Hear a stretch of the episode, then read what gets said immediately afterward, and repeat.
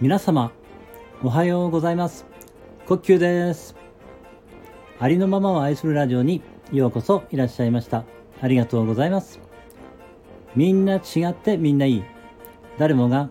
ありのままの自分で安心して今ここにいられたらいいですね。今日は、えー、30歳くらいの頃にですねえ成長の家のえー、まあ、京都にあるうんとあの宇治別格本山であの研修生というのをね1年ぐらいだったと思うんですけどあのさせていただいたことがありまして、えー、それにまつわるお話をですね、えー、少しさせていただこうかなと思いました。えこれはですねえー、まあ、成長の家を知ったのはですねあの当時あの望月俊孝さんの、まあ、個人セッションを受けさせていただいていて、えー、何か望月さん縁があったんですかねその成長の家と。まあその関係で、まあ、ちょっと連成会というのが10日間ねえー、あったんですけれどもそれに参加させていただいてえー、なんて言うんでしょうね。何かこう感じるものがあってまあそのままね研修生になれるということだったのでまあ研修生にねちょっとやってみようかなと思ってね、えー、やらせていただいたんですけれどもそこではねあの挨拶がですねあの、ありがとうございますっていう挨拶なんですよね。あのー、まあその、その人の中にある神聖さにありがとうございますっていうことだと思うんですけれども、まあそういう挨拶があったりね、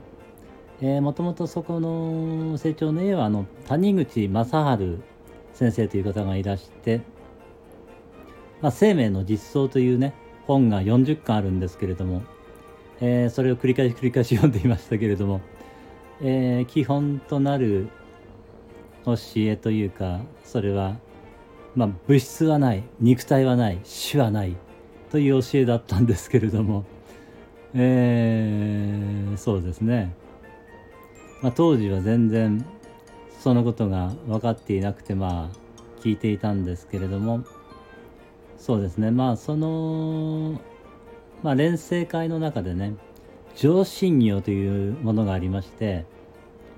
えー、それはですねあの今までこう自分が抱えてきた辛さとかね、えー、嫌だったこととかなんかねそういうまあ不平不満愚痴泣き言悪口文句みたいなそういうことをね、えー、紙に書いて半紙かな半紙に書いてまあそれをこう火にくべてそういった思いが消えていくというようなね、えー、まあそういう、まあ、儀式というか何て言うんだろうな。そういうことがあったんですけれども。まああの成長の家はあの甘露の方っていうね。まあその目標っていうんでしょうかね。それがありましてそれをこう読み上げながらえー、そうですね。その書いた紙を火にくべて少しずつ燃やしていくみたいなね。それによって、えー、それ思いが消えていくというようなね。まあそういうこともやっていましたね。あとね何だろう。笑いの練習っていうのがあるんですよね。笑いの練習。あの何、ー、て言うんでしょうね。まあ講師の人が前に出てこう「あっはっは」というふうに笑っていってなんかねそういうふうにこう笑ってるうちになんか太鼓をどんどんどんどん叩きながらですねあのあのみんなでこうね笑る練習をするわけなんですけれどもあの なんだろう。まあちょっとぎこちないんですけれどもねなんかだんだん笑ってるとでもねやっぱおかしくなってきてみんな結構笑っててねやっぱり笑いっていうのはすごい、えー、まあ、大切だと思いますのでまあそういうねことも入っていたりあとね掃除しながらあの「ありがとうございます」って言うんですよね。掃除しながら。あのー、結構ね研修生の場合はあの結構広大な敷地だったんですね。その宇治別格本山っていうのは。だからね草むしりとかが結構あってねその草むしりをしながら「ありがとうございます」って叫んでるんですよ。あのー、なんていうのそんなことをねやりながらまあ今となっては結構楽しいね思い出でしたけれども。えー、そうですね、うん、そこでも、まあ、いろんな方がいらしてね交通事故でこう半身が使えなくなってしまった一人と人ですとかね、えー、なんか結構悩みまあうつでね苦しんでる方とですとかね。まあいろんな方と出会えてやっぱりそこでまあいろんなねえー、学びをさせていただいたなと思って、えー、今では本当に感謝してますね。うん、貴重な体験をね、させていただいたなと思っています。